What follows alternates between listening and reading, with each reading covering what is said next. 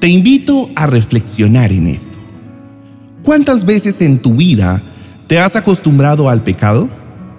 Aceptar convivir con el pecado no es algo que ocurra de la noche a la mañana. De hecho, cuando pecas por primera vez, el Espíritu Santo redarguye tu corazón y casi de forma inmediata sientes arrepentimiento. Pero si al pasar el tiempo vuelves a caer una y otra vez en lo mismo, te acostumbras y llegas a una zona muy peligrosa para tu vida.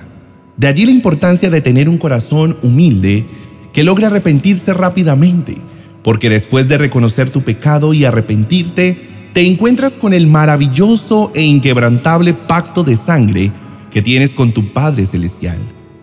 Ese pacto te da testimonio y te pone el sello de que eres un verdadero hijo de Dios. Ese pacto es más que suficiente para hacerte libre de toda maldición, de todo pecado y de toda culpa que sientas y que lleves cargando por años, estancándote por completo. No permitas más que el enemigo siga interviniendo en tu vida o en tu familia, arrastrando a tus hijos e influenciando negativamente en tu futuro. No hables con duda acerca de lo que Dios te ha revelado y tiene para ti. Al contrario, debes levantar tu voz y debes tener la certeza de que eres llamado Hijo de Dios. Atrévete a hablar hoy palabras de bendición para el presente y para el futuro. El Señor te hace libre. Ella te compró a precio de sangre y pagó un precio muy, muy alto por ti. Por eso, Tienes que vivir declarando para tu vida, tu salud, tus finanzas, tu familia, tus amigos, tu país y sobre todo lo que te rodea, palabras alineadas con lo que Dios ha dicho y ha prometido y desea para ti. Hoy te invito para que te sientas digno de recibir la herencia que Dios te ha dado. Te motivo para que no creas más en amuletos de seguridad, porque tu mejor amuleto es creer y confesar para ti y para los tuyos las promesas del Señor. Toma ya la decisión de entronarte en tu lugar como hijo de Dios. Jesucristo es tu más grande y poderoso mediador, y eso te hace más que vencedor. Con Él podrás experimentar la verdadera libertad que tu alma ha intentado buscar en lugares incorrectos.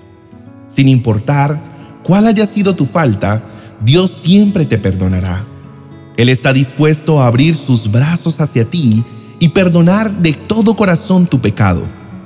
La palabra de Dios dice en Salmos capítulo 86, versículo 5, Oh Señor, eres tan bueno, estás tan dispuesto a perdonar, tan lleno de amor inagotable para los que piden tu ayuda.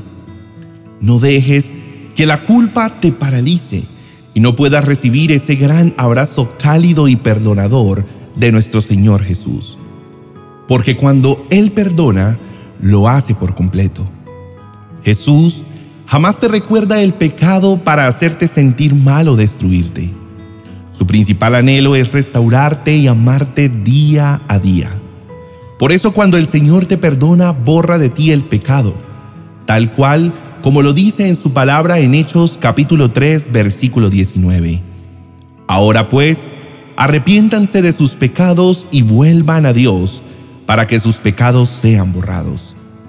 Así que querido hermano, vive con la certeza de que el Señor Jesús, además de perdonar por completo y borrar tu pecado, lo hará para siempre. Leamos Jeremías capítulo 31, verso 34. Y no habrá necesidad de enseñar a sus vecinos ni habrá necesidad de enseñar a sus parientes diciendo, deberías conocer al Señor, pues todos ya me conocerán, desde el más pequeño hasta el más grande, dice el Señor. Perdonaré sus maldades y nunca más me acordaré de sus pecados.